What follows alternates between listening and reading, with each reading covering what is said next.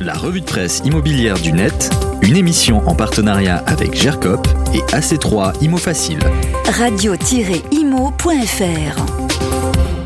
Bonjour et bonne année 2022, c'est le moment de retrouver votre revue de presse et si on vous souhaite une belle année, c'est avec euh, pour premier souhait, si vous travaillez dans l'immobilier, que cette nouvelle année 2022 se passe aussi bien que 2021 car c'est là un des nombreux titres de la presse dans les pages IMO.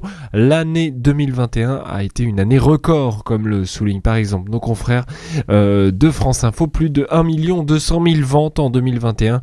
Une année dingue avec des l'avènement des villes moyennes, la stagnation dans la capitale à Paris, mais aussi les prix moyens au mètre carré qui ont dépassé par endroits les espérances.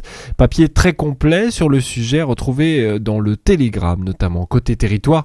Euh, nos confrères de franceinfo.fr notent que la Bretagne et les Hauts-de-France ont connu des hausses spectaculaires en 2021, avec respectivement 21,4 et 17,2% d'augmentation.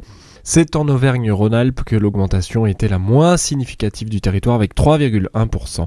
On se projette maintenant sur 2022 donc avec déjà une taxe qui augmente, c'est dans le Figaro Imo pour sa sixième année de hausse consécutive, la taxe cabane de jardin s'offre une hausse carabinée de près de 7%.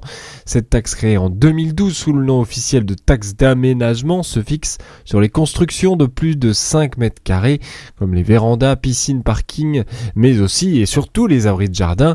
Selon l'arrêté du 29 décembre 2021, la taxe Abri de Jardin devrait s'appuyer en 2022 sur une base forfaitaire de 929 euros par mètre carré en Ile-de-France et 820 euros dans le reste du pays. Tous les détails dans le papier du Figaro. Enfin, dans Ouest France, on nous parle de cette nouvelle émission sur l'immobilier à la télévision française lancée par la chaîne TMC dans Proprio à tout prix. Des agents présentent des biens en vidéo avec l'espoir de trouver des acquéreurs en moins de 30 jours. Tous les jours de la semaine à partir de 7 heures, des biens sont présentés dans cette émission. La production a fait appel à des agents immobiliers de la France entière pour dénicher des pépites et se charger des visites.